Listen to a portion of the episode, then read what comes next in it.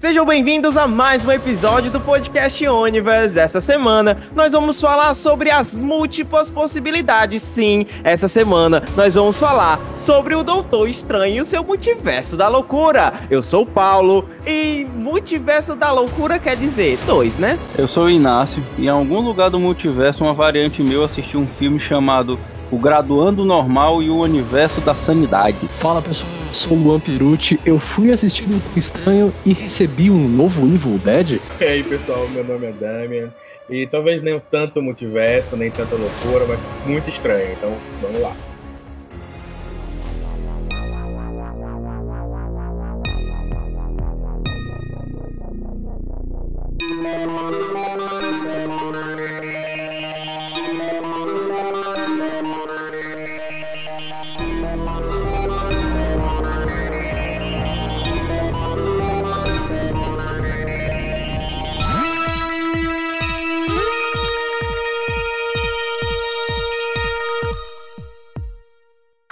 Universe.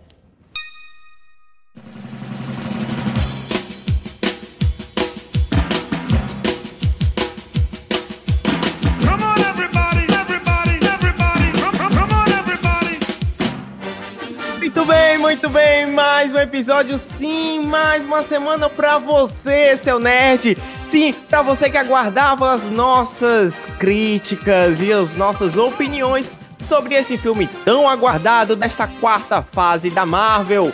Mais um episódio, muito obrigado. Queria agradecer a presença da minha equipe mais uma vez recebendo ele, a voz mais linda do Podosfera, Luan. Seja muito bem-vindo, Luan. Que isso, é uma honra estar de volta aqui. Fazia um bom tempo que eu não aparecia aqui na Universe, estava devendo essa participação depois de vários e vários convites que eu não pude aparecer. Mas estamos hoje para poder falar sobre esse filme um tanto quanto controverso, talvez. É muito bom poder te receber aqui. Mas antes da gente começar nosso papo, eu queria falar para você, seu nerdalhada que está nos ouvindo, você que veio aqui atrás do nosso podcast lindo, maravilhoso, muito obrigado pela sua audiência. E queria lhe dizer que sim, já estão abertas a temporada lá da nossa caixa de e-mail até o dia 5 de junho de 2022. Você pode estar enviando a sua mensagem, sua história de amor, ou sua história de derrota, seu pedido de namoro, seu pedido de casamento. Sim, mostrando. Vai que você encontra aqui a pessoa, né? O ouvinte ou o ouvinte que te ama, o amor da sua vida. Então não deixa de enviar, não deixa de participar. É muito legal, um dos episódios mais esperados, nosso especial do Dia dos Namorados. Então não deixa de participar. E, claro, eu também não posso deixar de dizer que se você não assistiu o filme, você está entrando na zona de spoilers. Spoiler!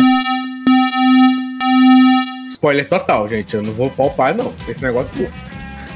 Não tem. Bom, se você chegou até aqui, significa que você já viu o filme ou que você não liga para spoilers. Bom, galera, já vamos começar aí com o pé na porta e multiverso na cara, né? Que a gente já começa o filme com uma varia variante aí do nosso né, no nosso Doutor, Doutor Mais do que Estranho, é, do Multiverso da Loucura, apresentando já a personagem principal, a, a, personagem que faz com que o plot do filme se reorganize, se coloque pra frente, né? Que é a nossa querida. Fala América Chaves. América Chaves, sim, América Chaves e o Doutor Estranho lá da, dos jogos mortais, dos jogos vorazes, né? Dos jogos vorazes. que então, galera, eu queria saber de vocês o seguinte, ó. E, e, eu tenho uma opinião um pouco divergente da maioria. Eu vi que todo mundo gostou desse filme, todo mundo adorou. Eu achei um filme um pouco covarde, que eles não, eles tiveram várias oportunidades de fazer uma trama evoluir e eles acabaram ficando só no arroz com feijão e não foi tão subversivo assim. Eu quero saber de vocês, já começando, o seguinte. A gente tem uma personagem que ela foi apresentada nesse filme até então. A gente já conhecia ela dos quadrinhos, mas no universo da Marvel é a primeira vez que ela aparece. Então eu achei que esse filme específico ele se apoia muito nesse produto que a Marvel criou, que foram as séries. E no, no filme do Doutor, do Homem-Aranha. É claro, o filme, ele. É, a Marvel, ela sempre tem essa, essa fórmula, né? De trazer filme. É, ela acabou criando essa fórmula de trazer filmes que você precisa é, meio que assistir o anterior, ou pelo menos ter visto um ou dois da, da próximos ali para você poder ter, entender. Mas eu acho que esse filme, ele só. Você só consegue entender ele de fato se você tiver visto Loki, Wanda e o, o, o Homem-Aranha, no mínimo. Porque ele, ele é todo baseado nele. Não sei, amigo, se você assistir Loki. Pelo menos eu, como uma pessoa talvez leiga, eu assisti Loki, mas eu não vi nada de Loki lá. Eu vi muito de WandaVision, obviamente. Até eu conversando com uma amiga minha, ela não viu WandaVision, né? E aí, quando ela foi falar que ela viu os meninos lá, que entendeu que eram filhos dela e tal, que quando eu fui falar o que acontecia em WandaVision sobre os filhos e o Visão e tal, ela falou, olha, nossa, eu que legal. Mas eu assim. De... Hum. Uhum. Me perdoe de interromper. Eu falo de Loki porque em Homem-Aranha 3, as variantes do Toby. De, do Toby não, perdão. Porque pra mim o, o Homem-Aranha original é o Toby Maguire. Ah, o, as variantes do, do Peter, Peter Parker, Parker são totalmente diferentes dele. Não são uma cópia é, de roupa diferente. São totalmente diferentes. O, os atores são totalmente diferentes. E nesse, não. Todos são o, o Camelback lá. Então, o, você tem é, só essa, esse, essa primícia de variantes parecidas ou muito iguais em Loki né? É aí que é, é te apresentado essa, essa questão da, dessas variantes. Eu acho que é por isso que ele se baseia muito em Loki. Então, falou o contrário, não, macho? Hum? É o contrário, em Loki que as variantes são todas diferentes. É. Não, boa parte são iguais. As, as que se destacam, as que se destacam. O jacaré, o moleque ah, são iguaizinhos. São iguaizinhos. Essa, essa a outra personagem principal, a outra personagem principal, essa, que é a outra Loki, é, é uma também, mulher. é interpretada pelo Tom Hiddleston, só que caracterizado de mulher, exatamente. É, exatamente. É, inclusive, tem uma, tem uma entrevista dele que ele ficou com um problema nas costas de ficar andando assim que nem um jacaré também, sabe? Mas essas, mais uma vez, são as variantes que se destacam. Mas todas as outras variantes que você vão ver, e, e as variantes, desde a variante temporal, a variante que ficou, a variante lá política, a variante que a gente acompanha indo para outra coisa, todas elas são iguais. As Paulo, variantes que destacam. Naquela hora que eles estão lá no limbo, que eles estão no limbo, que chega aquele Loki presidente, que é o Tom Hiddleston, uhum. todo mundo que tá atrás dele é Loki. Exatamente, mas são Tá Loki, todo mundo diferente, Loki, cara. São cara, Loki, tem um Loki que é, um Loki, que é o Atlan Uno, o cara, velho. Ele tá com roupa de Uno. Isso, assim, cara, o Loki é fantástico, né? Gente, a gente tem que conceber, porque, ó, esse filme afetou exatamente isso. Eu tava conversando com meu irmão aí recente sobre essa, essa parada, e ele não compreendeu que o multiverso é infinito, é um negócio que não acaba, é gigantesco o, o, o Doutor Estranho apresentou, trouxe a primícia, a, a, a, ideia de apresentar um multiverso que não conseguiu nem arranhar o que é o multiverso apresentado na série do Loki, por exemplo. Vocês estão mostrando. Aí é que é. tem um negócio, Paulo. Eu, eu, preciso fazer esse comentário que eu tô segurando aqui. Na hora que você falou sobre, sobre é, as séries e tal. Quando você falou que a pessoa é, que o, esse filme Doutor Estranho, e assim, eu não vou defender o filme, não, certo? Eu vi pontos positivos, vi pontos negativos, e tenho, eu tenho algumas opiniões que não vão ser exatamente muito, muito populares, não, mas. Dizer que o Doutor Estranho é um filme que você precisa ter assistido Homem-Aranha ou ter assistido o Loki para poder saber o que, é está acontecendo, eu acho que não. WandaVision concordo. Porque a, o plot da Wanda todinho tá lá. Mas olha o que, que acontece. Quando o, o a gente vinha. É, porque a Marvel acostumou a gente aqueles 10 anos daquela, daquela forma onde a coisa foi toda se entrelaçando, uhum. toda se amarrando, e as regras eram muito claras. As regras estavam colocadas na mesa e elas eram muito claras.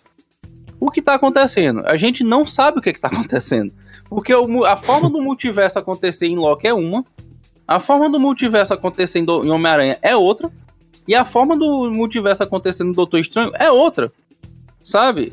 É, são coisas assim que não parece não estão conversando entre elas. E talvez tenha um grande, um grande plano por trás e a gente ainda não saiba, mas tá muito solto, sabe? Como é que você tem uma estrutura de multiverso em um, uma, estrutura de multiverso em outro, uma estrutura de multiverso no outro? Porque fica parecendo que no Loki o multiverso só passa a acontecer porque aquele que permanece foi morto. No Homem-Aranha fica parecendo que o, o, multiverso só abriu porque o por conta do feitiço do Doutor Estranho. E nesse filme Doutor Estranho, tipo, não, o multiverso sempre teve ali, nunca teve esses problemas e tá sempre normal, estamos seguindo. Cara, Sabe? Sempre existiu. Eu concordo, eu concordo bastante com você, Inácio, nessa questão, porque é, é, é, exatamente o que você falou. A Marvel acostumou a gente com uma fórmula durante todos esses anos que a gente tem aí o MCU, né? Porque você consegue dividir o MCU em blocos. Você tem o primeiro bloco que são a apresentação dos heróis e eles se juntando para se tornarem os Vingadores.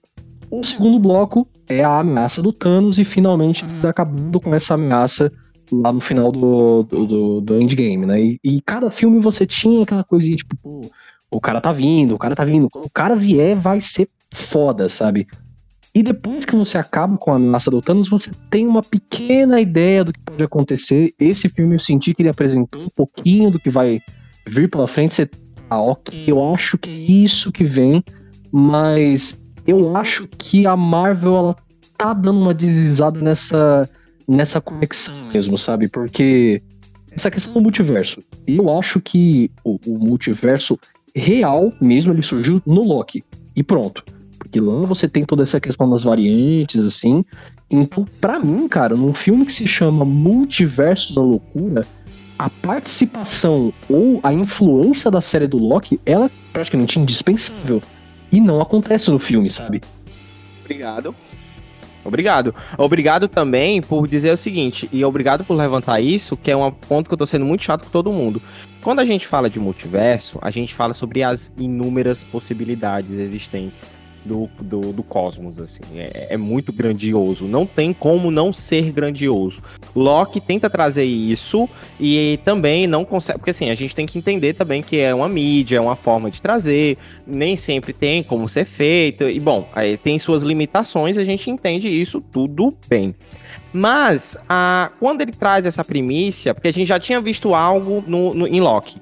Aí a gente vê algo no Homem-Aranha. E a gente espera que seja sempre escalonando e não regredindo. Sim, sim. Eu acho, na minha opinião, que o multiverso da loucura só me mostrou um mínimo do mínimo do mínimo do que poderia ser um, um mago viajando.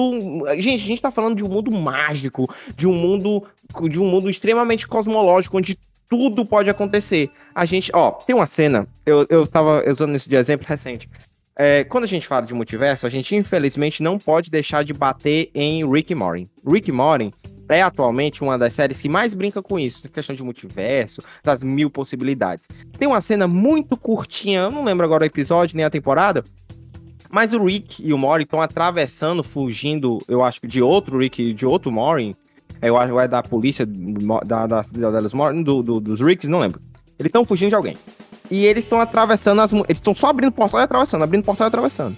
A primeira passagem que ele passa são, são pessoas. São telefones sentados em, em cadeiras, segurando pessoas, pedindo pizza. A, a próxima é. São cadeiras sentadas em pessoas, segurando pizzas, pedindo telefones.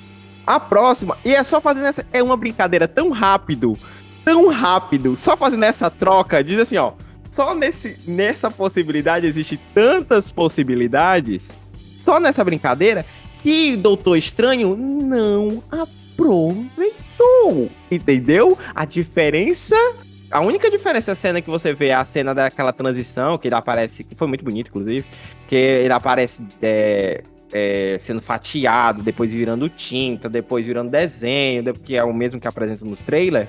Mas é só isso. O resto ele entra em dimensões idênticas a dele. E tipo assim, você nem sabe, às vezes, às vezes eu tava tão. Às vezes eu desconectava do filme, qual a dimensão que eu tô? Eu tô na original ou eu tô na mesma? Porque não tem diferença, porque o filme do multiverso da loucura não se predispôs a criar um. a entrar em multiversos entendeu? Ele ficou no raso sempre. E eu fiquei, meu Deus do céu, me traz coisas novas, me traz coisas diferentes, me traz um orife, me dá uma coragem de um desses multiversos. Quem é um Vingador é o Thanos, entendeu? Me dá só essa pontinha, só essa loucura. Às vezes, tem ser. Vai, exagerar no, no cenário, exagerar na, na, na, nos desenhos ou no, nos vestidos, ou na bola de pizza redonda. Me, me coloca pelo menos uma modificação real, algo real. Porque até os Illuminati foi a, o maior, o maior decepção que teve. Eu vou chegar lá. Mas, cara, eu acho que o filme é covarde porque ele desperdiça muita coisa que poderia movimentar gigantemente o mundo da Marvel, expandir demais. E é claro, corre-se o risco de se perder, mas pô, cara, me dá mais. Eu já acabei de sair de Endgame, eu quero, tô ansiando por mais. Mas aí que tá, Paulo, eu vou te dizer uma coisa, eu acho que é muito, muito fora de, de esquadro isso aí. Você chamar porque o filme de é, covarde. É, é um filme do Doutor Estranho. É, você chamar de covarde um filme porque não te ofereceu mais coisa da Marvel. Cara, assim, eu acho que esse filme ele me ofereceu o que ele tinha para me oferecer. Eu não tenho que ficar puto porque ele não me deu uma grande revolução no universo. Não, é, para mim é o seguinte: se esse filme, no lugar de ser chamado Multiverso da Loucura, fosse simplesmente loucura, bicho, tava resolvido, sabe? Tava resolvido, porque aí não tinha que estar. Tá, é, é, eu ia estar tá vendo aquelas coisas, ia estar tá de boa, não precisava ficar mexer com o multiverso da loucura, porque, de novo, multiverso é um troço muito grande. Se. E a Marvel, cara, ela tem uma tendência de querer que a gente achar que a gente não sabe o que, é que tá acontecendo. Você citou o Rick and Morty, cara? Só que o Rick Morty, ele tem uma liberdade criativa absurda, tipo, o cara, o cara vai dublar bebendo, sabe, assim, você não vai fazer um negócio desse na Marvel, cara. O eu cara... sei, mas assim, quando eu falo que, que, que eu acho covarde, porque aí a gente vai bater em outro personagem muito importante desse filme, é que os caras não tiveram coragem de assumir que a Wanda é uma vilã. Não tiveram. Ó, oh, calma aí, deixa eu só. Uma oportunidade, cara. Não, deixa eu só defender aqui uma coisa que você falou que não dava para ver, por exemplo, em qual universo se estava, porque a cena você ficava perdido tal, tal, tal, tal. Mas eu tenho que dizer, eu tenho que defender. Que a, tanto a arte quanto a direção criaram um universo bem distintos. Você consegue distinguir. Você sabe quando você tá no mundo real, quando você tá no mundo lá do, do, do, do que, que, acabou com tudo, porque teve uma incursão. Quando tá lá no, no, no multiverso lá que tem o Illuminati, você consegue distinguir quais são os universos. Porque existe uma direção de arte que nos pequenos detalhes das coisas que colocam lá na cena, você sabe que você não tá no universo é, original do Doutor Estranho. Então, eu vou defender uhum. esse e pessoal. Tem outra coisa, tem outra coisa trabalhou muito para criar esses universos. Todo quadrinho, todo quadrinho, tanto faz ser Marvel como DC. Quando você entra nesse papo de multiverso, quem vai. É, aí tu diz, ah, porque eu, eu sei que a gente vai falar sobre isso, mas tu fala assim, ah, não, porque os Illuminati, isso, aquilo. Cara, aqui, assim, em todo quadrinho, a galera dos outros universos são moles, eles vão, vão se dar mal, porque quem tem que salvar a pele é a galera do universo principal.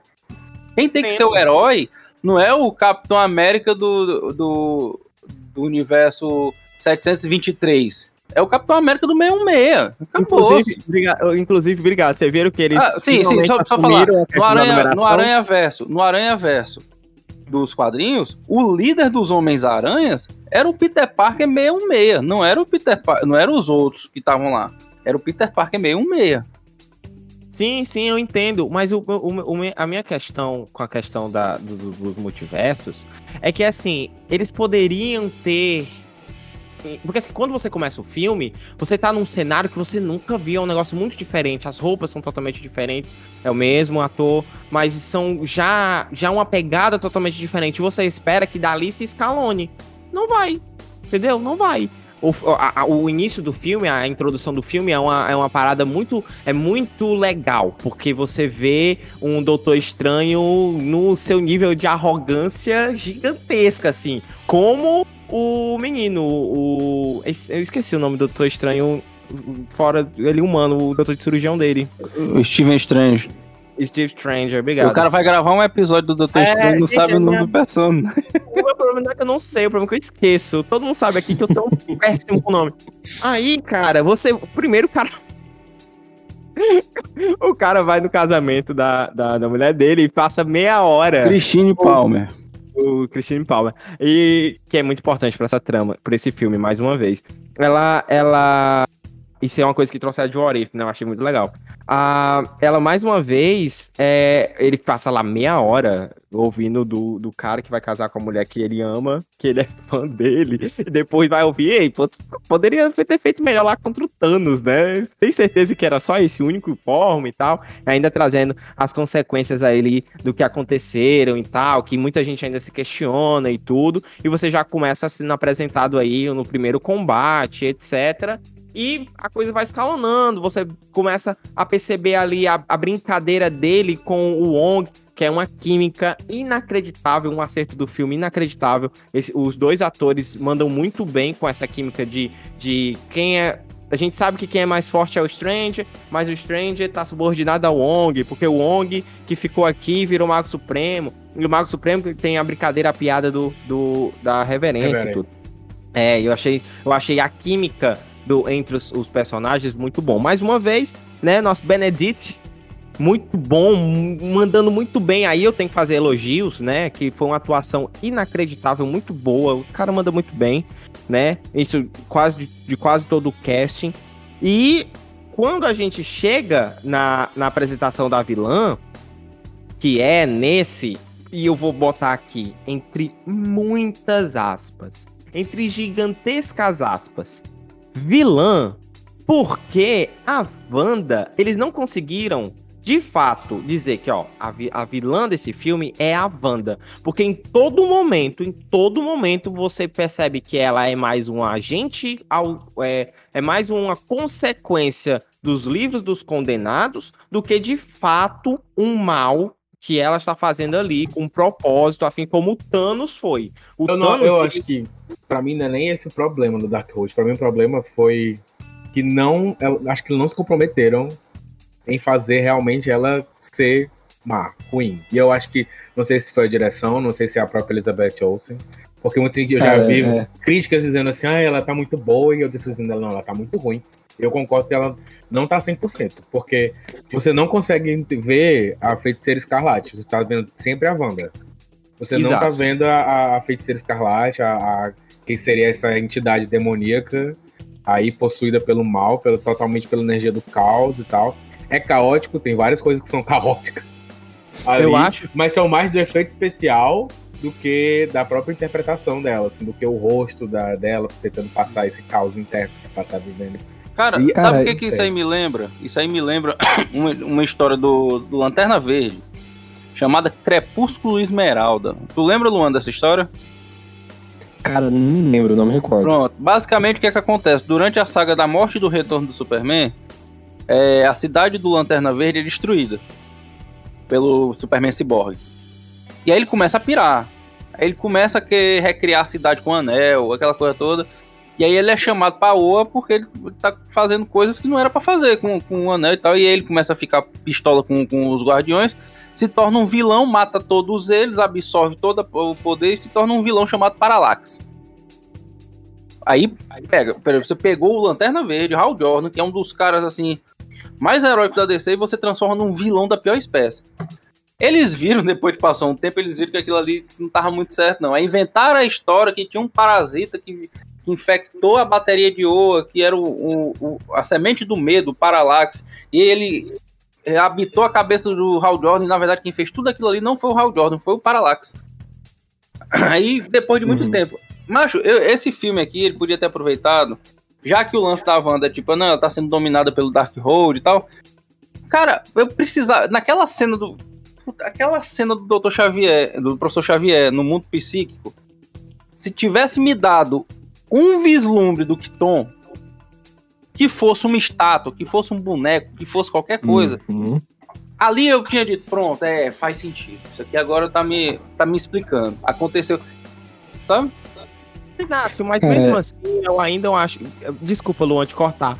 Mas sim, sim. eu convido a pessoa e fica cortando ela. Mas, cara, eu acho muito personalista. É muito personalizar o que, o que é o mal, sabe?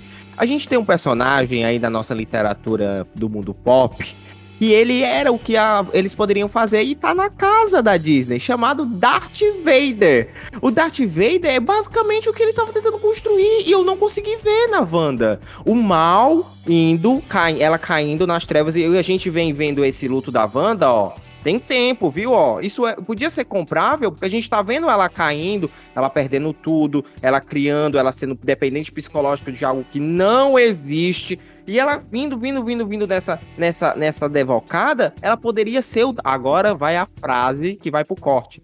Ela poderia ter sido o Darth Vader da Marvel, brother. Mas ela o Darth, Vader, o Darth Vader, ele tinha o, o Kiton dele. O Palpatine. Que ele, não, bem porque... pivete, ficou jogando aqui, olha, não sei o que, olha esses Jedi aí, não sei o que, papapá. Eu não tô falando que seja semi-qua eu tô falando só que tem algo muito parecido que a gente possa fazer essa timeline e poder ser crível, porque a Wanda, a gente conhece ela lá nos Vingadores, não sei se é na Guerra Infinita, não é na Guerra Infinita não, é na... Era de Ultron. Era de Ultron. Era de Ultron, obrigado. É na Era de Ultron, e você vê ela perde o irmão, aí depois ela conhece o Ultron, aí ela perde o Ultron, e é até uma frase que ela fala nesse filme que eu achei Visão, amigo. Visão, perdão, obrigado. Gente, ó, nome de uma merda. Ah, ele perde visão. Quando chega aqui, ela fala uma frase que ó, a gente compra, a gente tá todo momento sendo é, mostrando ela revisitando esse luto, ela dizendo, ó, eu, te, eu o que eu fiz não valeu de nada. Eu, eu fui obrigada a usar uma bomba atômica na cabeça do homem que eu amo para você, Steve Strange. Da joia que faz que o, que o cara volte no tempo destrua a pessoa que eu amo na minha frente. Eu tive que ver o homem que eu amo duas vezes morrer na minha frente. Uma pelas minhas mãos e outra pelas mãos de quem destruiu o universo. Ela fala isso, então você está sendo revisitado constantemente, você percebe que ela está sendo. É, a, o coração dela não está só sendo absorvido pelo Dark Rose. O coração dela está já, já no caos há muito tempo. O Dark Rose chega no final de WandaVision da série, que é quando o, mal se apodera do, do, coração frio. Foi exatamente o que aconteceu com o Anakin. O Anakin ele vem é, vendo a mãe dele morre, aí ele mata a galera lá da areia, aí ele vai vendo o que vai acontecendo, as injustiças do, do Conselho Jedi, a inveja, a vaidade, como o Mestre Yoda fala. Primeiro vem o medo, o medo se trans... primeiro vem o, o, o, medo, o medo se transforma em ódio, o ódio se transforma em rancor, o rancor se transforma no lado negro da força.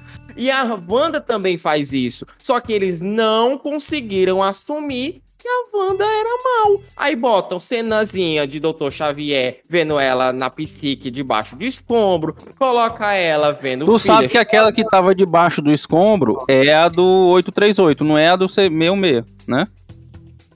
Não, ah, ah sim, sim, é, sim. Quem, tá, quem tava ali é. debaixo do escombro era do, do, do, do 838 que tava sendo possuída pela Wanda.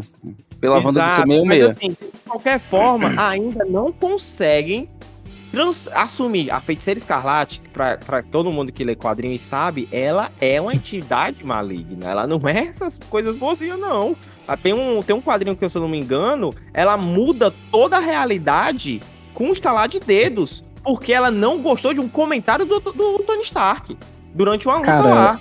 Entendeu? Eu, assim, eu, desculpa de cortar, inclusive. Eu concordo em partes com isso, sabe? Porque para mim, um dos grandes problemas desse filme é o roteiro, sabe? A, a, direção do Sam Raimi, que eu até brinquei no começo, eu gosto muito do Sam Raimi, do Evil Dead é fantástico, e ele dirigiu a trilogia do Homem-Aranha do Tobey Maguire também, né? É, mas, cara, um dos grandes problemas desse filme é o roteiro, e parece que eles não estão sabendo trabalhar com a personagem direito, sabe? A gente é apresentado da, a Wanda pela primeira vez na era de Ultron como uma vilã. Beleza. No próprio filme mesmo, ela já se já tem a redenção dela, tal, não sei o quê. Em WandaVision, ela acaba, entre aspas, caindo pra uma vilã de novo. Aí você, pô, legal, interessante, todo esse negócio, ela tá escravizando a cidade, beleza tal. No final ali de WandaVision, você já tem a ela voltando e tal. Ah, beleza, ela sacrificou todo mundo, né? Que ela gostava, os filhos, o Visão, para poder libertar as pessoas e tá, beleza. E aqui no Doutor Estranho você traz ela como uma vilã de novo, cara. Pra ela no final, né? né? Gente, spoiler, ela não morreu. Ela não morreu, tá, gente? Ela não morreu, ela vai aparecer de novo, enfim. E aí, cara, eu, eu não sei se a Marvel não tá sabendo trabalhar com esse personagem que é extremamente importante, que é extremamente poderoso, porque você fica nesse vai e vem, nesse vai e vem do personagem.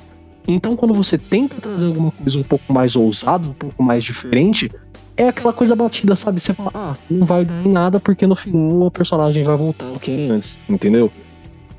Exato, exato. Tira o peso das percas, né? Das percas. Total, da... cara, total. Pois é, o que, o que mais me incomodou foi porque WandaVision é incrível. E é, é incrível por vários motivos, mas o que mais me, me pegou foi a, a questão dela deles colocarem as fases do luto, né? Quando você perde alguém dentro do, da série. E aí, quando chega lá, quando eu, quando eu vejo a Wanda no Doutor Estranho, aquela primeira cena dela naquele, naquele jardim de macieiros, né?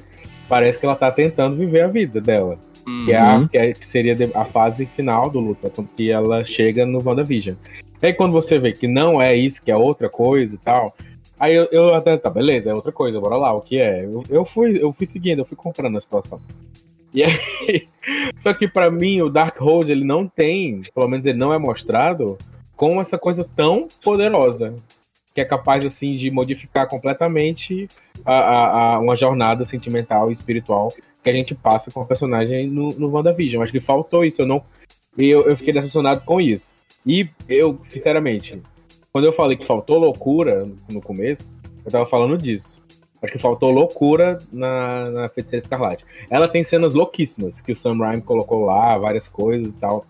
Colocou ela saindo dos espelhos que nem a, a moça lá do, do, do chamado fez ela perseguir eles naquele corredor como se fosse um monstro totalmente determinado, inexorável, aquela força que vai chegar em você, não importa o que você faça. Tivemos aquela cena sensacional. Tem o jumpscare dela lá. Mas eu queria uma, a Wanda toda ensanguentada também teve e tal. Mas eu não sei, eu queria ela uma, sei lá, eu queria que ela fosse mais parecida com a Agatha. Eu queria que ela que ela parasse de só usar soltar a bolinha de poder. Já é, é outra questão que eu tenho ao filme também. Aí vou já já chegar na, nossa, na nossa batalha musical. O, qual é a música que teve lá do Faltou Silvio Santos. O, mas eu senti que eles, mesmo, mesmo ela tendo acesso ao acervo do Darkhold, tá jogando bolinha de energia, brother. Cadê que tava estudando os livros, as magias, as paradas? Não tem. Entendeu? Eu fiquei meio. Bom. É. E quando a gente vai, acha que vai ver um, algo assim, por exemplo, aquela cena que ela tá tentando invadir a. O Tama. Como é o nome do. O Camartage. Camartage. Pronto, quando ela tá invadindo lá e começa a jogar bolinha, bolinha, bolinha, bolinha, bolinha. Aí quando ela vai e tem aquela cena dela entrando na mente dos caras e tal, e fazendo aquela menção de Nova Era de Ultron, eu já, ah, talvez aí se ela seja realmente um, um espírito demoníaco realmente ruim. Mas eu não sei, parece que na hora que vai comprar falta alguma coisa. Não sei. É. É, sempre eles estão quase. É aquela parada de não deixar que ela fique um mal, que ela não seja maligna, é, que ela exato. não seja uma vilã, entendeu? Que ela seja uma tentativa de Loki 2, com milhares de redenções. Só que assim, a mesma fórmula, a, essa altura do campeonato, já incomoda, sabe? Porque a gente já tem um Loki a gente já tem outros personagens que cumprem essa função, entendeu? Um, um, uma coisa que me incomodou também na, na, na Wanda, assim, foi essa sempre. É, esse sempre meio termo de ela ser má, mas ela não é tão má assim, porque ela tá sendo, como ela diz no filme, é, como é o nome? Ela fala isso pro, pro Steve Stranger. Ela fala que tá sendo é...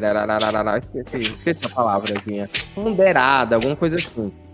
Mas. Ah, ela disse que ela está sendo raz, é, razoável. Razoável, razoável, entendeu? Razoável. Ela fala, em inglês ela fala reasonable.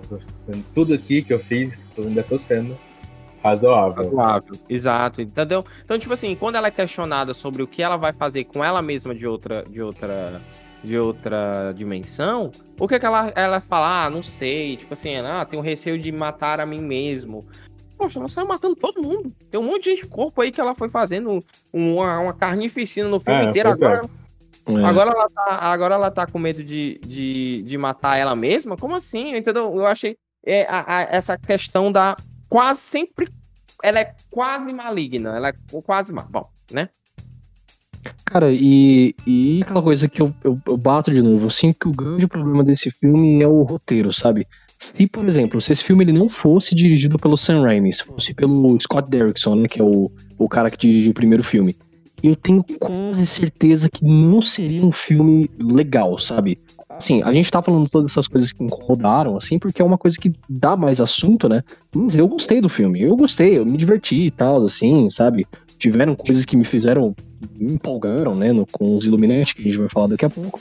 Mas muito disso é mérito da direção do Sam Raimi, sabe? Que ele faz todas aquelas coisas que são, são assinaturas dele, né? Aquela coisa da câmera na, no, no rosto do, do bicho, assim, a, como que ele trabalha esses leves elementos de terror com a Wanda, que funcionam muito bem, mas, cara, você ainda sente que é, é um quase lá, sabe? É um quase é um começo, como se esse filme tivesse duas partes, sabe? Se esse filme fosse tivesse três horas, três horas e meia, aí você teria o que era para ser o filme de verdade, sabe? O pesadelo começa. Ele tem que saber a verdade. Não parece justo. As coisas saíram do controle. Bom, eu, eu, concordo contigo, Luan, em, em, fazer todos esses elogios ao diretor, que é o Sam, né?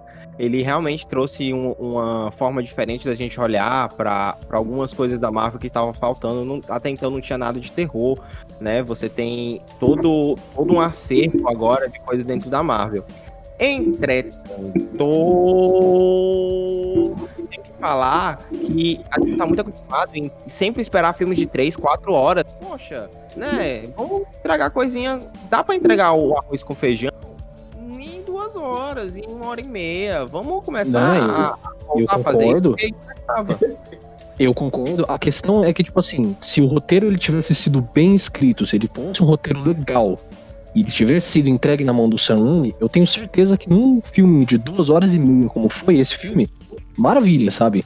Mas como foi escrito esse roteiro, parece que ele foi escrito para um filme de três horas, para um filme que tinha que ter uma base um pouco maior, que tinha mais coisa escrito lá na página, só que na hora de colocar realmente na, tirar realmente do papel, os caras os produtores falaram, não, isso aqui tem que tirar, isso aqui tem que tirar, isso aqui tem que tirar, porque o, o multiverso, sabe? É, eu não, não me agrada essa, essa visão muito simplista do multiverso que eles têm, mas eu entendo, sabe? Porque o pessoal que assiste o Doutor Estranho no Multiverso da Loucura, em sua, sua maioria, não é o mesmo pessoal que assiste Rick and Morty, sabe? A Marvel sabe que você tem os fãs, que ela tem os fãs hardcore dela que vão entender, que vão assistir todos os filmes e todas as séries, mas ele sabe também que tem aquele público, vamos dizer assim, base que tá indo no cinema numa quarta-feira, num sábado, assistir um filme. É, um filme do Marvel, legal, vou assistir. Eles não podem entregar uma coisa tão complexa assim para esse tipo de público, entendeu? Isso me faz relevar um pouco esse tipo de problema que a gente tava falando do multiverso, por exemplo. Sim. Exato. Mas eu acho que também tem coisas geniais, assim, no roteiro, que eu achei incríveis. Por exemplo, eu adoro quando o roteiro me, me manda uma coisa no começo do filme, que eu acho que, ah, passou, não tô nem lembrando desse detalhe. E aí, de repente, no final, aquele detalhe vem e muda toda a história e cria uma cena épica, uma cena maravilhosa. E aí eu uhum. acho que, que, isso que o, o roteiro. não para mim valeu a pena só ter visto aquilo ali. Porque quando eu vi, eu quase pulei da cadeira. Quando eu é o vi. Doutor Zumbi, né?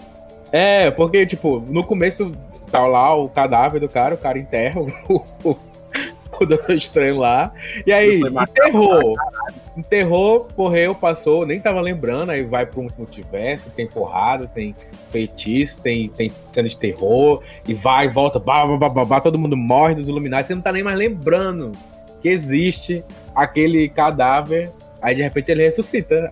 E, e aí aquela cena, tipo assim, para, para mim foi, foi um, uma cartada de roteiro. Eu adoro quando o roteiro faz isso. Eu adoro quando um filme, um filme de herói, um filme de aventura, me diz assim, olha, tem aquele detalhe que você não estava pensando, mas que se você tivesse acompanhando a lógica da história, a lógica do que vai sendo apresentado, aquelas coisas fantásticas que vão sendo apresentadas, aquilo ali vai ganhar outro peso e ele joga na minha cara, aquilo, aquela cena é muito foda. Sabe uma coisa que me pegou assim nessa coisa um detalhe que eu não vi ninguém conversando sobre isso, é? É quando o Doutor Estranho já tá no final do filme, que ele tá. Aproveitando esse gancho do zumbi, né? Que ele tá fazendo a possessão onírica pro, pro zumbi. E vem todos aquele, aqueles, aqueles espectros, né? Pra, tanto na, no, no 616 como no 838, eles vão dominando aqueles espaços.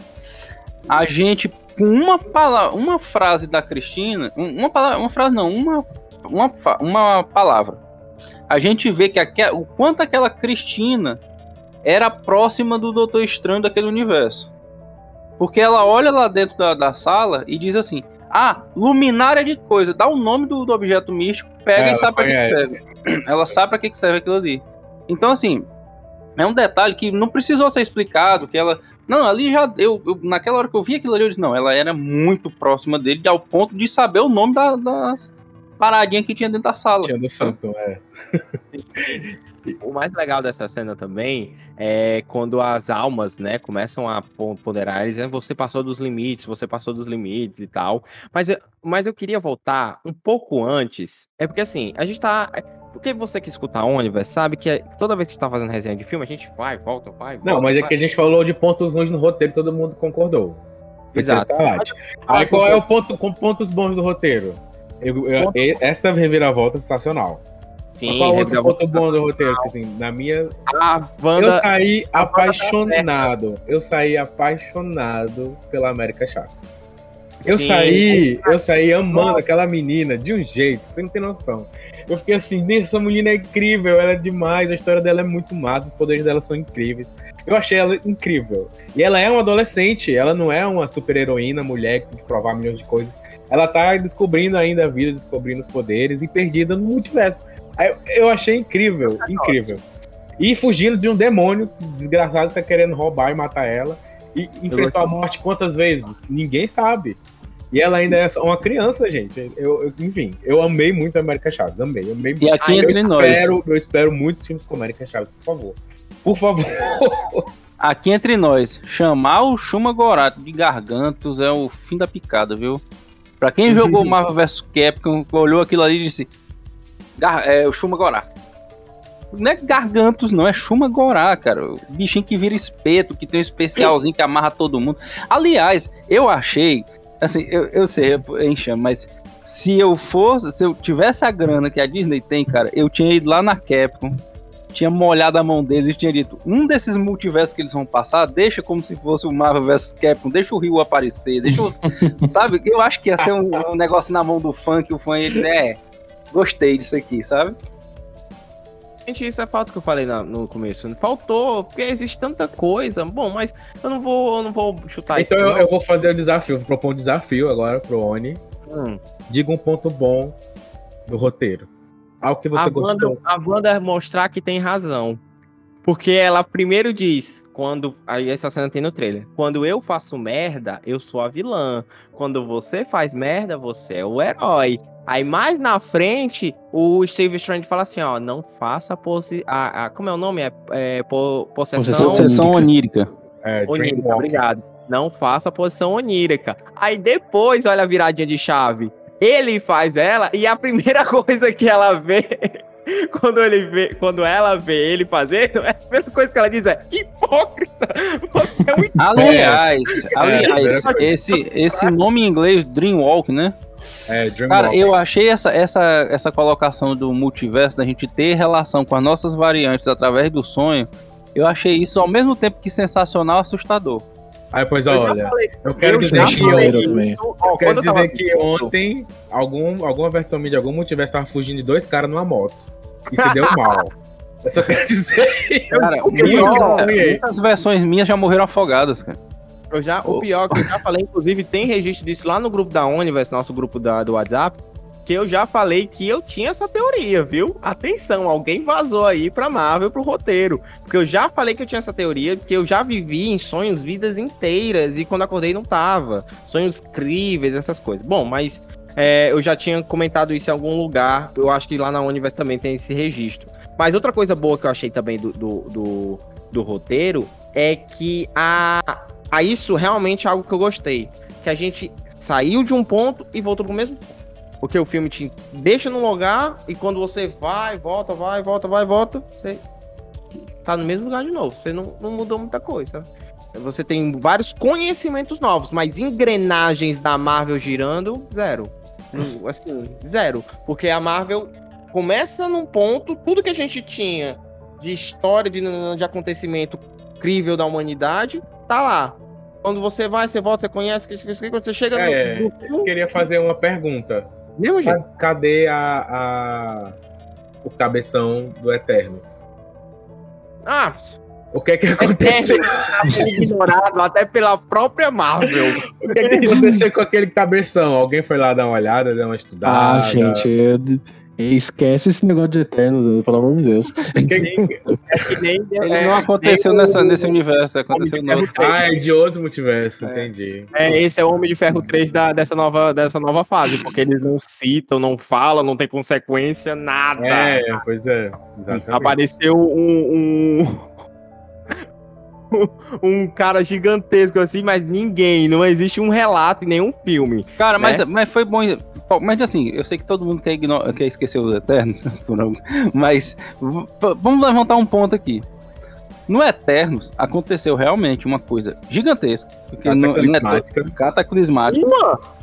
Não, peraí, eu tô falando daquela de ter um cabeça, o cara saindo da, dentro do planeta. Cabeção do Pacífico, doido.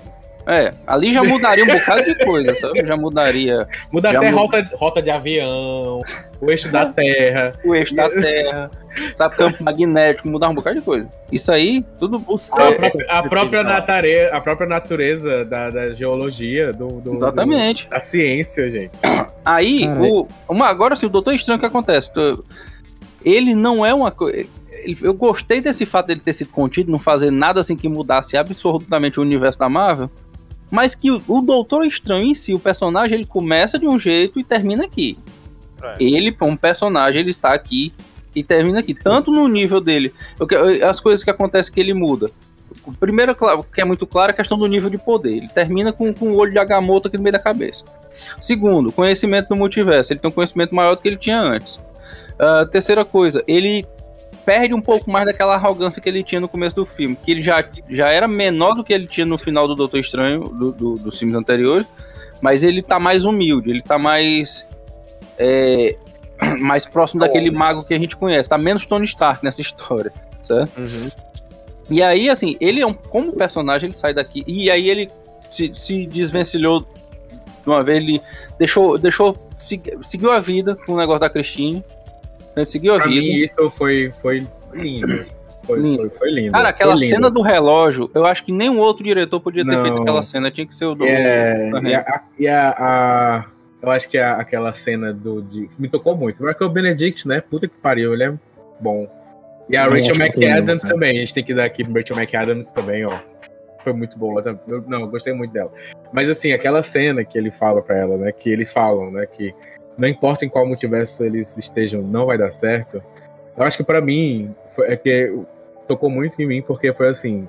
Tem algumas vezes que a gente precisa entender que o amor não vai dar certo. A gente Uhum. precisa seguir em frente. E que mesmo que seja um grande amor, mesmo que seja um amor arrebatador, mesmo que seja um amor de infância, mesmo que seja um- a pessoa que você mais vai amar na vida, tem que seguir em frente. E a, e a vida é assim.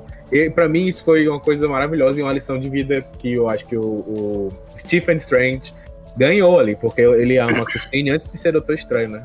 Sim. Então, então eu acho que é, é uma- um crescimento pessoal do personagem, acho que de sentimento é, que talvez vão, podem explorar depois no futuro com o possível romance com a Claire, né? E, e- possível não, né? Acho que vai ter, né? Vai ter, nos quadrinhos aí acontece.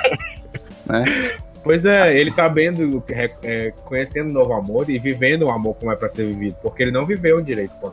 Não viveu o amor com a Christine, né? Enfim. E tem, e tem outra coisa, essa, essa questão do, do, do- Voltando ainda ao que eu tava falando, né? Que você tem o, o Doutor Estranho tá aqui, ele chega aqui, então a coisa, ela. o- dentro do universo do Doutor Estranho, houve mudança. Sim. Isso Uhum. Tá contido, tá resolvido ali dentro. Eu prefiro muito mais uma situação dessa do que, novamente, vamos voltar para Eternos, uma coisa que aconteceu que mudou todo o- a questão O do eixo planeta da Terra. mudou o eixo da Terra e a gente, tipo, vai ter que ignorar. Puta. Ninguém leva isso em consideração, sabe? Sabe? É, deve, deve ser a programação de quarta-feira, mudar o campo É, magnético e é. aparecer uma cabeça gigantesca. Mas, assim, Ei, mas, mas muito- talvez, Não, mas, talvez gente, não tenha gente. problema por causa do Magneto. O Magneto tá resolvendo isso aí, tá puxando de volta. Gente, mas olha, falando Não. sério, uma cabeça gigantesca de um, de um é, celestial De surgindo no celestial. meio da Terra. E aí não tem ninguém pra ir lá, tipo, escavocar o negócio, entendeu? Pegar uma um- uma, uma britadeira, fazer assim, trrr, pra ver o que, é que tem dentro, assim. Porque todo mundo sabe a quantidade de, de, de poder e de substâncias que tem dentro de um cabeça celestial. Tem uma cabeça celestial que vira um. que é um planeta, quase, né? Lá Exato, no, é. que aparece no primeiro Guardiões da Galáxia. Aí, aí- Cara, e aí tem um bicho enorme na Terra e ninguém. Caiu um meteoro em Wakanda e você só vivia tendo. Os caras tiveram que criar todo um sistema de segurança pra evitar que, que o pessoal, os mercenários roubassem. Aí você tem uma cabeça daquele tamanho e não tem uma nota de rodapé Ah, é. na- no jornal. Não, mas Marvel me contrata, eu já sei o que aconteceu. A, aquela meninazinha, a Duende, a Duende escondeu tudo. Ela fez uma magia. E é geral e Escondeu toda a cabeça. manipulou toda a E memória. ninguém, e ninguém vê, ninguém sabe. Pronto, É. tá resolvido. Gente, O mas pessoal, tá o falando pessoal caminha, fica batendo na parede, não sabe o que é. Pensa que tá num jogo de, de PS2 que tá chegando na beira É. do mundo assim, não sabe por que que não consegue seguir em frente. Nós estamos falando muito dessa questão do, do, do- de como a Marvel muda e etc. Mas tem um elefante na sala que eu quero tirar. E eu quero que quem tire esse elefante da sala seja o nosso querido, lindo, maravilhoso, a voz incrível da Podosfera, Luan. Me diga o que você achou da participação curta dos Illuminates. É, eu vou falar, assim, confesso, eu gritei no cinema, né? Quando apareceu o, o Reed Richards, principalmente o Reed Richards, porque há Hum. quanto tempo a internet não canta? Coloque o John Krasinski como Reed Richards, ele é o cara perfeito. Aí tem fan, fan art que fica fantástico, tal, não sei o quê. Finalmente aconteceu. Não foi do jeito que eu queria, né? Porque depois que você passa toda a emoção da cena do Illuminati aparecendo lá, você fala, tá, ok, isso aí foi meio complicado. Mas, cara, eu gostei, eu gostei. Foi uma participaçãozinha bacana, assim, apesar de a morte deles, né? Eu ter achado assim bem. bem ridículo em, em algumas partes ali, viu? Mas precisava dessa morte? Porque, tipo assim, cara, me lembrou muito a cena de Invencível quando o. Gente, como a minha cabeça tá uma merda. o. Omni-Man. O Omni-Man, obrigado. Primeiro episódio, Matou né? a liga lá, o primeiro, Primeiro episódio. episódio. Sai Ah, matando. Me lembrou É, muito ele aqui. falou. Porra, a Matou tá a, li- falando- a Liga dos Arquétipos, né? Cara, a gente tá falando, a gente tá falando do homem mais inteligente que nós temos. Reed Richard, o nosso senhor fantástico, com suas duas listras branquinhas pra mostrar que ele é velho, que esse é o máximo que a Marvel É. consegue, né? Ele velho. Ele é o cara que só perdeu no xadrez para o, do- o Tony Stark duas vezes. Ele me solta um o raio negro, abre a boca e te mata. Cara, e assim, eu vou, eu vou te falar, eu achei massa a morte do, do Raio Negro, sabe? Na hora que ele morre assim, é uma coisa que você até assusta, sabe? Não, Caralho! Luan, Luan, Caralho, Disney. espirrou. Ele nunca fez É, assim? Não? É tipo, você, caralho, Disney, né? Cê- Mas quando estão você espirra, você abre a boca, você não espirra pra É, dentro. exato, mas aí, cara, você para pra pensar, né? Tipo, porra, se o raio negro for espirrar, espirrar ele tá fudido, né? A cabeça dele explode imediatamente, ele- do primeiro espirro. Planeta. Eu tenho espirraram. né? Eu não ia poder ser o raio negro nem fudendo, que, porra. Porra, Mas sabe eu, eu queria falar que antes de tudo, a Mônica Rumble, né? Mônica, né? Acertei dessa vez. A Mônica, Uhum. a Mônica Rumble fala. Quando ele fala assim, né? Ah, tá ali, ah, o que, que vocês vão fazer com a feiticeira que está vindo? Aí a Mônica Rumble, ah, sua feiticeira, nós cuidamos dela. Aí, aí depois tá lá tudo sendo massacrado. Eu, eu- foi uma coisa que me deixou assim. Sabe, sabe o que eu pensei? Eu pensei que aquele, aqueles Illuminati daquele universo, talvez até pelo ponto. Vamos lá, todo mundo aqui já jogou RPG, né? Então, quando tu joga RPG e tu tá ali só com os monstrinhos fracos, na hora que tu chega no nível 10, tu parece um deus, porque tu dá uma pancada e mata os bichos, assim. E aí tu Uhum. não. Se só vou encontrar inimigo de nível fraco, pra que, que eu vou ficar farmando? Pra que, que eu vou evoluir? Eu não vou evoluir, eu vou ficar naquela. E eu acho que por conta de, assim, da, da ameaça cósmica que aconteceu, ter sido Thanos e ela ter sido resolvida rapidamente, porque lembramos, ele resolveu isso lá em Titã. Na primeira, não, não aconteceu blip, não aconteceu nada. Sim, blip, sim. Isso é tão ridículo falar blip, né? O, o, estalo. É uma merda que a gente tá usando essa porra desse blip, né, cara? Cara, Nossa pois senhora. é. E sem sentir, né, que a gente falou, né? Mas assim, É. o, fe- o o estalo.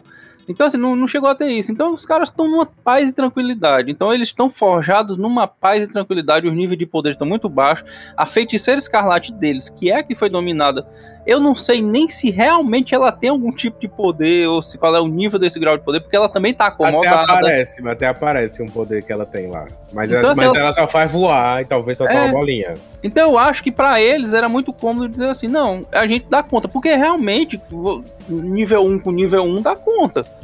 Ah, O negócio é que aquela Wanda que chegou lá tava no nível 100. Então, Me tipo, permite uma parte? Me permite uma parte, Inácio? Eu devo discordar de você só vou dizer agora que nem, vou dizer agora que nem o Renan Calheiros, não lhe dou a parte. Não, não, Mas- não permite, permite, Se permite. você me permite uma parte, eu devo discordar só nessa questão, porque quando eu tava assistindo lá, eu senti que esses Illuminates eram os caras mais, o mais level 20 possível. Não Mas aí só é que tá, também. mas aí é que tá. do- do Quando tu fala, quando tu, É, tu só um é o- segundo, o bicho mais Só um segundo. Pode- Tá, mas eu penso assim, quando tu é o mais. tu tá numa sala de aula com gente de quinta série, tu consegue resolver uma equação um pouquinho mais avançada, tu é um gênio da matemática. Tu vai chegar no segundo grau, tu lá.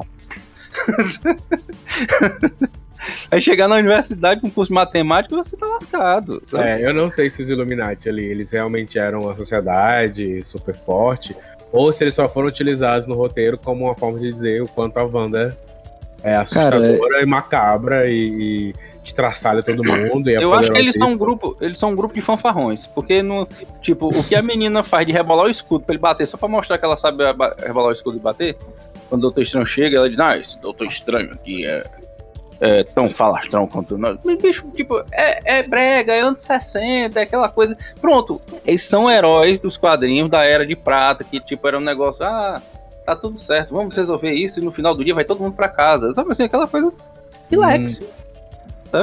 E isso. Essa cena, assim, de novo, é um outro problema do roteiro, sabe? Você é apresentado aos Illuminati, tá, assim, que tecnicamente são os heróis mais poderosos daquela, daquela realidade, né? Pô, você tem o cara mais inteligente do mundo, Reed Richards. Você tem o Raio Negro, que tem um puta de um poder. É, você tem a Capitã Marvel, etc, etc, etc.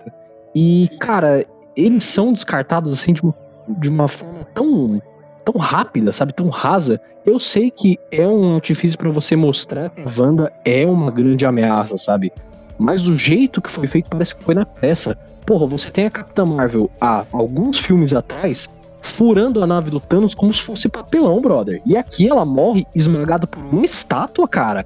Sabe? Isso. é- Tudo bem que você liga a suspensão de descrença durante o filme, pra algumas coisas assim não te incomodarem.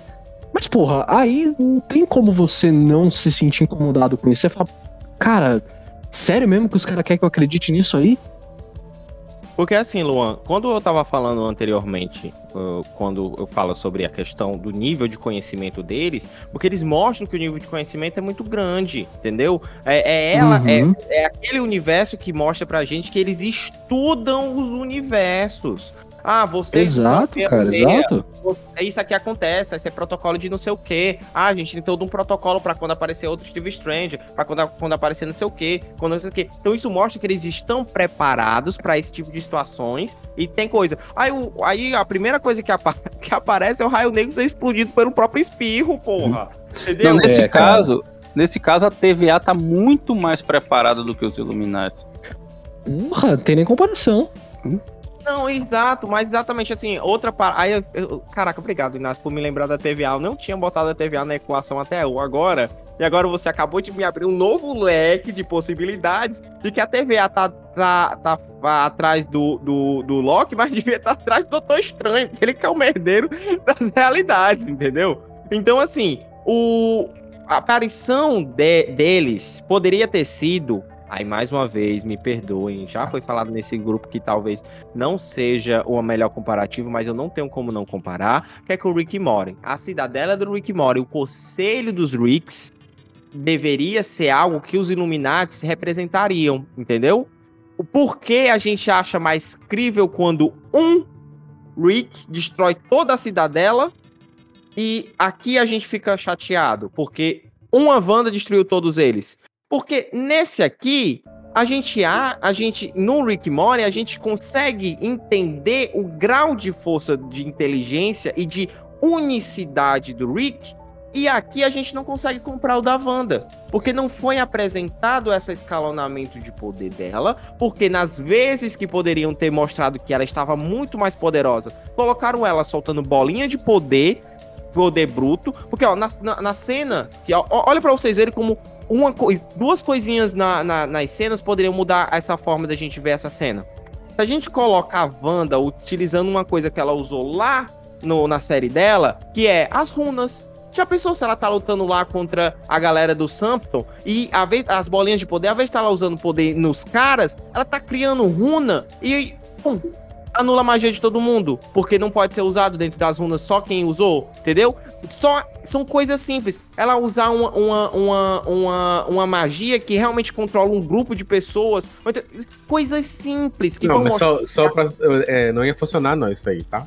Mas tudo bem, não, ok, tudo bem, tudo bem, a gente pode aí entrar no mérito do funcionário não. Mas eu tô mostrando que você sai de uma garota que só pega bolinha de poder e joga, para uma pessoa que está dominando a magia, entendeu? E faz com que quando chegue nessa cena, seja crível, que porra, realmente não dá, um cara só se estica.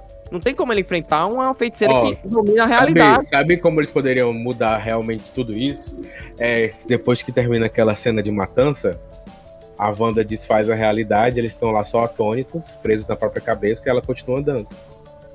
Porra, sim, sim. Interessante, interessante. Porque ela faz isso em WandaVision. Ela tá na cabeça de todo mundo, controlando toda a realidade que eles estão vivendo. Boa, Cara, eu boa. inclusive. Eu inclusive tinha pensado numa outra coisa, né? Depois que eu revisitei essa cena na minha cabeça assim e começou a me incomodar. Cara, imagina se, por exemplo, ela chega lá, ela possui o raio negro, como ela faz lá em Era de Ultron, na primeira aparição dela, ela faz o raio negro matar geral ali, com sussurrando, sei lá, o hino do Flamengo, alguma porra assim, sabe? E aí, depois que ele mata geral, ela simplesmente explode a cabeça do cara, como ele fez, como ela fez no, no filme, sabe? Porra, isso ia ser foda e ia ser uma, uma coisa que ia consertar aquelas mortes ridículas que a gente teve no filme, sabe? É, e a gente ia ver a, a, a Wanda fazendo mais do que fazer escudos e soltar raios. É, exato, e você ia explorar mais o poder da, da mina, pô. E, só, só fazer uma colocação aqui. Hum, viu, Paulo? Só fazer uma colocação. Porque você falou da TVA, que a TVA devia ir atrás do Strange, não do, do Loki. Aí, só pra, pra deixar isso aqui claro, eles só não, eu acho que eles só não fizeram isso porque na própria série do Loki ficou claro que eles que a TVA estava trabalhando para aquele que, que permanece e aquele que permanece, o fato dos dois Locks chegarem lá na, na sala dele era uma coisa que ele queria que acontecesse. Então foi por isso que eles foram atrás do Loki, não, por, não atrás uhum. de outros. Então o negócio nunca foi resolver a questão do, do multiverso apagando aquele Loki, mas sim que aqueles dois Locks chegassem naquele ponto. Então só por isso, porque senão realmente eles teriam que ter ido atrás do Strange. O pesadelo começa. Ele tem que saber a verdade. Não parece justo. As coisas saíram do controle.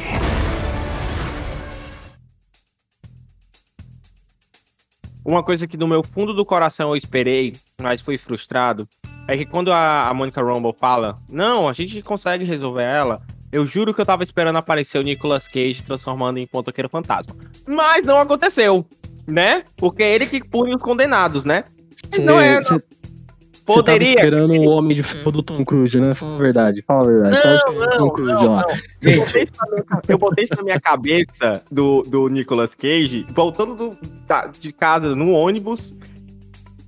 Poderia ter. Por que não? né? Parece só um Canon, só ele aparecendo dizendo assim, você Cara, Podia Não. ter o Lou Ferrino de, Lu, de Hulk, podia ter aquele Doutor Estranho fuleiro da, da década de 70, podia, ter Podia. o Homem-Aranha japonês com robô gigante, podia ter todo mundo, cara, mas eu acho que não. Ia virar bodega, mas ia virar uma bodegaça, tudo, velho. Ia virar uma Aceito bodegaça. tudo. Não Quero, aceita as coisas que tava, tá reclamando desde o começo do, do episódio. Só tem uma Aceita coisa tudo, tá que eu não reclamando. aceito. Só tem uma coisa que eu não aceito. Dois Steve Stranger, dois magos supremos, dois mestres da magia multiversais lutando com partitura musical. Isso eu não Tu sei. queria o quê? Que ele soltasse bolinha de poder? Eu Puta queria merda, que ele aí tivesse eu- uma luta tão impressionante quanto teve contra o Thanos. Olha, Eu queria Aí de eu poder. vou, eu vou magia. discordar um pouco, eu vou discordar um pouco de você, porque eu achei foda esse né? Também achei genial. musical. Eu achei genial. O cara, passa, o cara passa o episódio todo reclamando de bolinha de poder e no- na hora que eles fazem um negócio diferente, ele fica reclamando porque não tem bolinha de poder mesmo. Ai. Eu fiquei, eu fiquei imaginando a galera na, na, na sala de música, né? Na orquestra lá, na hora de fazer a, a, a música, vendo a cena e, e tocando a música e se divertindo pra caralho. Eu fiquei, Eu Fiquei tava assistindo, eu tava assistindo, na hora que eles puxaram a partitura, que eu vi as notas iluminando e um puxou e jogou no outro, eu digo, é isso aí, caralho, fiquei gritando dentro do cinema, é isso aí, ninguém sabia por que era que eu- o maluco tava Ai, gritando. Se fosse uma escalonada, eu ficaria. Ok. Escalonado, tu queria o quê? Que o cara começasse tá, tá, tá, tá, tá e terminasse depois tocando Beethoven? Vai se lascar, Paulo, pelo amor de Deus. eu tô falando que uma coisa que mais a droga do Doutor Estranho usa é aquela dimensão espelho. Ele usa. Uma vez, uma Ele- vez em todos esses anos da Marvel que o cara usa faz uma magia de música, o Ele Paulo usa contra a. Paulo. o- Paulo. Uma vez! Uma vez que fizeram magia de música, Paulo. Magia de partitura no universo da Marvel. Fizeram tudo que você pode imaginar. Não diga que faz de música. Isso é perseguição por músico, Paulo? Que é isso, Paulo? É perseguição com a equipe criativa que conseguiu colocar dois magos supremos lutando só com isso. Não tenho problema que seja usado. Eu só tenho um problema que você tem cinco filmes atrás uma luta lindíssima, coreografia linda, coisa maravilhosa, virou meme, não sei se é o que, do Mago Supremo contra um cara que não usa magia, mas usa as, as joias poder. E filmes depois, você tem dois caras, dois, não é um, é dois. E fica jogando. fica jogando partitura musical um no outro, pra Olha, pra, pra não ser injusto, pra não ser injusto com o Paulo, eu tava realmente esperando uma coisa bem grandiosa também, ao nível do que foi, por exemplo, no What If, sabe? No final do episódio do Doutor Estranho, que é o melhor episódio de What If, pronto. É, que ele luta com o Doutor Estranho, né? Assim, a luta deles é bem maneira. Mas, cara, assim, por mais que eu estivesse esperando uma coisa tão grandiosa assim, por ser uma coisa criativa, uma coisa bizarra, sabe? Que eu consegui ver, puta merda, isso aí é muito direção do Sam Raimi, cara. Eu curti, sabe? Foi uma coisa diferente, uma coisa galhofa, é uma, assim, Ai, uma eu coisa adorei engraçada. demais, achei É uma incrível. coisa outra engraçada coisa. que fez uma luta bacana, sabe? Eu- Era uma eu- coisa que, eu que você não caralho. tava. Você, você não acredita no que tá assistindo. É, cara, É, você- exatamente. exatamente, Cara, exatamente. E assim, ó, quando eles. Quando o, o Doutor Estranho chega lá em. Quando o Todo Doutor Estranho mundo chega lá em. ri, mas é porque é incrível, é absurdo. É muito absurdo. Eu, ri- eu ri porque eu não tava acreditando no que eu tava vendo, não. Esse cara Então, é, é aquele meme, né? Só acredita se se vê. Aí quando vê, não tô acreditando. É vergonha, não. Não deu, não deu, não deu. Desculpa, gente, mas eu vou ser tão implicante com essa o cena. Inácio quer falar, vai, Inácio. Inácio. Muito. O Inácio quer falar, vai. Não, tô tentando lembrar o que eu ia dizer aqui. Que eu, eu comecei, quando ele disse que começou a rir, eu me perdi aqui. eu- eu- ele me desmontou. Não, porque não dá, cara. Desculpa, Não, não, mas, dá. mas sim, lembrei, lembrei. Sabe o que acontece também? Eu imagino o seguinte: aqueles dois doutores estranhos que estavam lá, eles estavam bem cansados. Um porque tava com o universo deles descaindo na frente dele, o outro porque tava desde o começo do filme correndo. Certo? Quando teve aquela luta do, no Guerra Infinita, do Doutor Estranho contra o Thanos e tal, ele em tese tava descansado, porque ele tava vindo de uma viagem de. não tava brigando dentro da, da nave até chegar em Titã certo? Então ele podia realmente utilizar a magia do jeito que ele imaginava, não sabia qual era o tamanho do negócio. Tanto que isso aí ele não fez lá no Guerra Infinita. Porque o, o impacto tava sendo maior ali, muito mais gente, muito mais briga, muito mais não sei o que. Não, não usou essa, essa porrada de braço, essa porrada de coisa, não. E aí, quando ele chega ali no, no final do Doutor Estranho 2, que ele tá com essa, nessa luta entre os dois, os dois estão cansados, bicho. Isso aqui talvez seja o máximo que eles podem fazer naquele momento, cara. Porque daí pra frente, o que, que ele fez? Ele literalmente tava morto. Cara, eu, eu não vejo nem, nem muito. Eu, eu acho interessante realmente seu ponto. Mas eu não vejo nem muito mais, nem muito como isso mesmo, sabe, cara? Eu acho que é mais daquela, tipo, cara, nós temos aqui o Mago Supremo, realmente, que a gente pode fazer qualquer tipo de magia com esse cara, qualquer magia bizarra que o povo vai aceitar, porque é magia, né?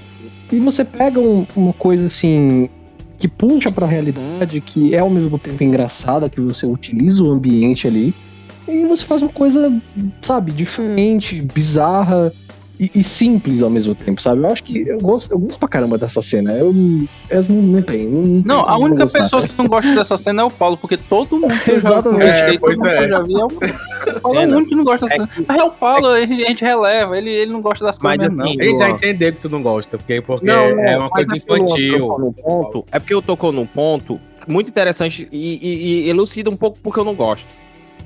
Porque eu gosto muito de magia. Toda história do cinema que trazem magia, eu acho que eles é, não fazem. É qua- sempre quase lá. Sempre não entregam o que deveriam entregar com magia. Poucas cenas eu lembro, assim, de ficar encantado e fazer, porra, aqui tem um bruxo usando toda a maestria. Eu posso citar a cena do Dumbledore versus é, Voldemort, quando ele prende ele numa, numa de água e ele fica mexendo a varinha como se fosse um esgrimista. Eu acho isso de um nível. A direção de, a- de- dessa cena é um negócio inacreditável. É um mago, um bruxo, usando toda a maestria de, uma- de um, de um mago. Você tem dois fudendo magos. Você está falando de um filme que só trata de magia. O, o arcabouço do filme é magia. E só tem gente soltando bolinha de poder.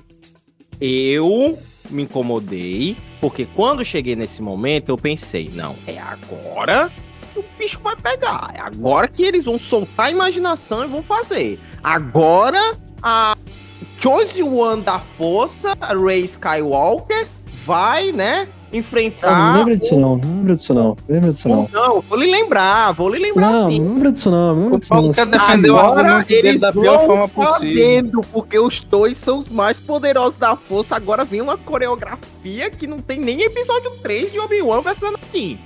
Não, ô, ô, editor, editor, corta, corta essa cena dele falando dessa personagem aí que não deveria ser nomeado, tá? Capacete. Eu já é entendi. né, Paulo? merda Não, que não gente, deveria ter é, existido. Porque o Paulo assim, eu não odiou a cena do, do Dormammu vir barganhar. Ele queria ter visto explosões nucleares. Blá, blá, blá. não. É, Inácio, é porque mais uma vez, eu falo uma coisa, você vai pra outro caminho. Mas vou trazer a minha audiência aqui pra Não outro. é doutor estranho, não. Eu tô trazendo coisa. Porque isso aí não tem nada a ver com o que eu tô falando. Eu tô falando de um embate de seres iguais de magia. É, E mas do- eu acho que são duas Esse magias muito. São duas magias muito diferentes, assim. Porque a magia de Harry Potter ela tem uma lógica. Ela é muito Exato. baseada no conhecimento, na sabedoria. E é uma magia que eu gosto. Eu também gosto da magia que eu não preciso saber qual é a fórmula é, geométrica que ele tá pensando na cabeça para ativar as partituras, para ter todo aquele conhecimento, todas as palavras que ele tem que encantar e dizer para fazer com que aquilo aconteça. A magia acontece na, e a gente não precisa de saber a explicação. Ó, eu li, eu É, escutei é tão, alguém é, falando. tão, é, tão, é tão louco. Talvez essa magia seja uma das, uma das magias mais complexas de todos os grimórios que o Doutor Estranho já viu e você não sabe. Não, Cara, eu vi, eu vi uma explicação, eu vi uma explicação sobre isso que eu achei sensacional. A Wanda, quando ela, quando ela tava enfrentando a Agatha, ela usou o quê? Qual foi o, o, Runa. runa? O que que é uma runa? São escritos antigos. Lu- Luan, você que tá muito envolvido aí com a parte viking, o que que seria uma runa assim? É, São alguns símbolos, podem ser palavras. Podem É um ser- símbolo ser que pode Uma, uma frase Depois- inteira, depois- dependendo da runa. Exatamente, pode ser, mas ela tem um significado ali, né? Sim, sim. Então, cara, é o seguinte, quando eu venho aqui, eu posso considerar isso aqui runas. Não posso? Porque cada, Cada bolinha dessa tem um significado. cada forma que ela tá aqui, ela tem um significado. Onde ela tá, tem um significado. Uma É pessoa o normal. Márcio esquece que ele tá no podcast, ele tá mostrando a partitura. É, uma pessoa, no- uma pessoa não não é, inserida dentro dessa magia que é a música, ela não vai ler uma partitura. Ela não vai saber o significado, não vai conseguir transformar isso em som. Já uma pessoa que lê, que foi iniciada, ela vai transformar isso aqui em som. E fora que não é só o som, é, é o volume, é a amplitude, é... tem muitas informações dentro dessas runas aqui. E quanto mais você tá inserido dentro dessa magia, você consegue reproduzir cada vez com mais fidelidade e com mais poder. É porque, mais uma vez, eu falei uma parada e vocês estão descambando pra outro. O uso disso não é um problema. O meu problema é ser só isso. Mais uma vez, eu entendo que o Dami falou sobre a questão da, da questão do uso da magia, etc. Mas esse, esse filme, por um completo, ele perde essa questão da maestria de coisa. Por que eu estou sendo crítico com esse e nos outros nunca falei isso? Porque daqui pra trás a gente teve o uso dessa maestria e aqui não teve. Então, assim, é por isso que me incomodou muito, é por isso que eu fiquei tão em choque que eu comecei a rir. Eu ri de, de, de desespero, de ficar assim, não, isso. Brother, não, me entregou. Eu entendo, sendo, sendo justo com o Paulo, eu, eu, eu entendo a, a reclamação dele sim. Eu, eu acho que é muito por questão de gosto mesmo nesse caso, assim, sabe? Porque teve essa, essa bizarrice dessa luta da, da- das notas musicais, assim, e, cara, essa bizarrice e essa piada pra mim foi o suficiente, sabe? Mas eu entendo o fato de você querer ter uma. um- eles ousarem um pouco mais na luta, né? É, cara, foi um encontro que eu tava esperando há muito tempo. Quando falaram das, do- dos multiversos, eu, caraca, é agora que a gente vai ter é, uma parada e tal, mas. Porque principalmente por causa de Orif. Aí quando apareceu no trailer, aí foi dando um hypado, aí eu, ah, tudo bem, né? Aí me entregaram isso, eu fiquei extremamente incomodado. Aí eu pu- pude pensar que o, filme inteiro só é bolinha de poder, é, faz uma coisa ali, joga, porque a magia em si, ela é muito física, então eu. É, tudo bem, né? Ah, tanto é, ó, ó, pra você ver, ó. O usabilidade do poder da. da. da, da Chaves é um soco. Entendeu? É, tipo assim, é tudo muito físico, é tudo muito. Não existe essa. Esse. Esse aprofundamento, porque esse é o núcleo da magia do, do, da Marvel. E não teve, entendeu? Eu achei muito físico. Então, bom, né? Minha opinião. O pesadelo começa. Ele tem que saber a verdade. Não parece justo. As coisas saíram do controle. Agora acho que a gente já pode se caminhando aí pro final, né? Do, do filme, né? E, e vamos começar aqui a falar sobre as nossas opiniões finais. Já tá dando aí uma horinha e alguma coisa de, de episódio. Nosso querido Luan precisa sair. Então, galera, vamos para as considera considerações finais sobre o filme? Quem começa? É, cara, eu vou puxar aqui então, que, né, eu que nem eu falei um pouco atrás, mas no começo, eu gostei do filme, sabe? Eu fui com uma expectativa controlada e o filme me entregou isso. Muito pra mim é por conta da direção do Sam Raimi, não só porque eu amo Evil Dead, acho muito foda, gosto demais, mas eu senti o, o carinho do cara ali, sabe? Eu senti que todas as assinaturas que ele tem nos filmes dele, a participação do Bruce Campbell, cara, como o cara lá da, da, da pizza, puta, achei fantástico. A segunda cena pós-crédito, dei risada pra cacete também. É, então, assim, eu- eles encontraram o diretor certo pro filme que conseguiu fazer um filme divertido, sabe? Porque pra mim, se fosse só pelo roteiro, seria um filme fraco. Porque eu acho realmente o roteiro fraco desse filme. Mas assim, no final do dia, foi um filme que me divertiu, eu gostei. Eu acho a cena pós-crédito com a Charlize Theron uma cena muito fraca. Vou falar a verdade, cara, pra mim é uma das piores cenas pós-crédito da história da Marvel. Eu vou deixar aí pra vocês comentarem isso também. Mas nossa, que cena jogada, que, que CGI bosta daquele olho do Doutor Estranho, cara. É inacreditável a Marvel, com o dinheiro que tem, fazer um, um lixo de um CGI daquele. Mas enfim, é isso. No geral, eu gostei do filme e é isso. Não sei, eu posso dizer que eu acho que é um filme que foi muito divertido. Eu me diverti muito. Eu saí de lá, valeu a pena, valeu o ingresso, foi divertido. Foi, é um evento do, do MCU, isolado, talvez, né? Tem, tem várias coisas, mas ele se encerra muito em si, talvez, não sei se. O que, que pode vir depois, mas a história do filme, o roteiro não é essa coisa toda, obviamente. Mas eu acho que é um roteiro que, que encerra o filme. No final, o, o conflito principal foi resolvido. A vilã se acaba, a, a mocinha, que seria a América Chaves, tá lá seguindo a vida, ainda, ainda tem histórias para contar, ainda tem desafios para seguir. E eu acho que é uma das coisas que me deixa mais empolgado é, é talvez ver os Jovens Vingadores no cinema, não sei. Né? Com, com o que tá vindo aí no, no, no mundo da Marvel, ele colocando vários várias pistas estimulando a gente, dizer assim, gente, Jovens Vingadores, olha aí, aquela pessoa ali tá nos Jovens Vingadores, aquele, os dois do menino são Jovens Vingadores, quem sabe, quem sabe vem aí, porque eu, eu adoro Jovens Vingadores, então gostaria muito de ver eles lá. Mas assim, no final, eu acho que é, uma, é um filme que vale a pena pelo Sam Raimi, vale a pena pelo Benedict Cumberbatch, vale a pena pelo zumbi voando com as asas de demônios, que eu acho sensacional.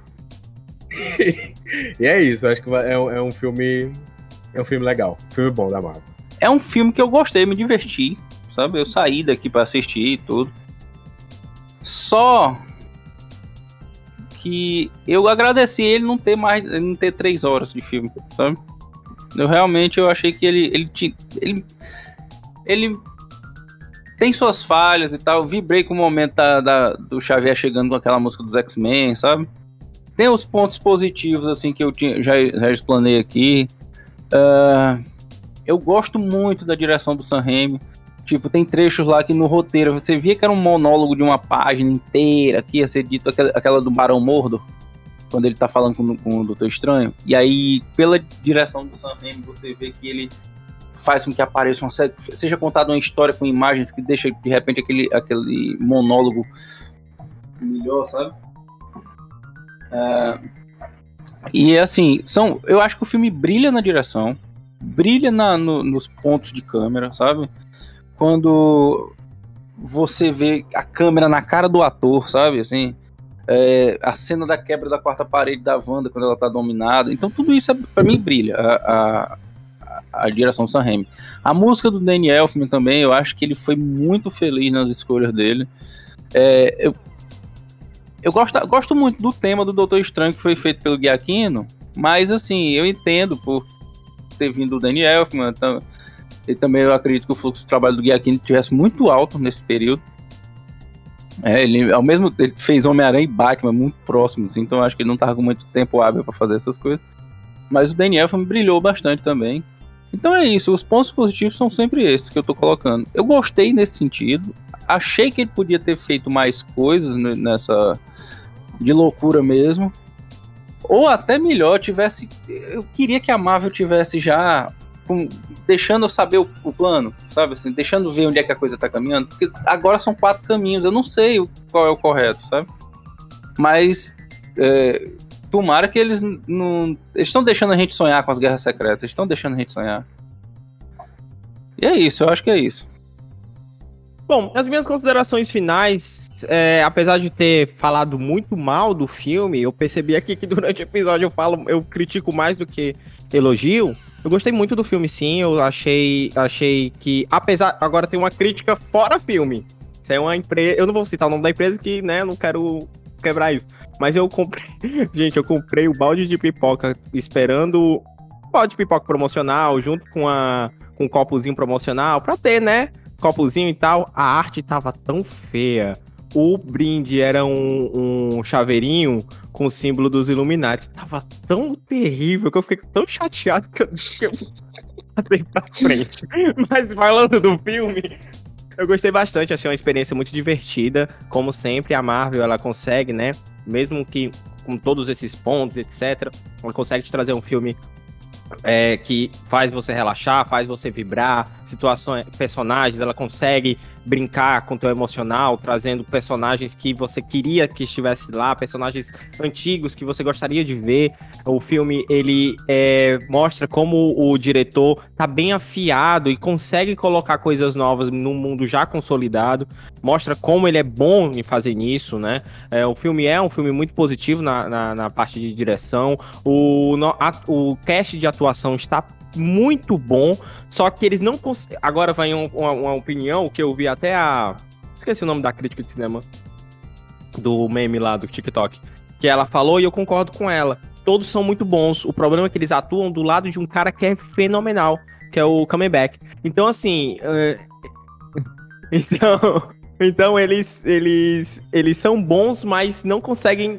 Como eles. Principalmente a Elizabeth Olsen, ela tá atuando muito ali do lado dele, então ele é muito bom. Então, assim, meio que ela virou amigo feio da atuação pra ele, né? Pra você que não sabe, dentro de casa, amigo feio é aquele amigo que você tem pra você ficar mais bonito. Uh, então, o filme ele é muito positivo, apesar de todas as minhas críticas, eu gostei bastante. Acho que ele é um filme que não mexe nas engrenagens da Marvel, apesar de te fazer fa é, um personagem evoluir, te apresenta um outro personagem melhor.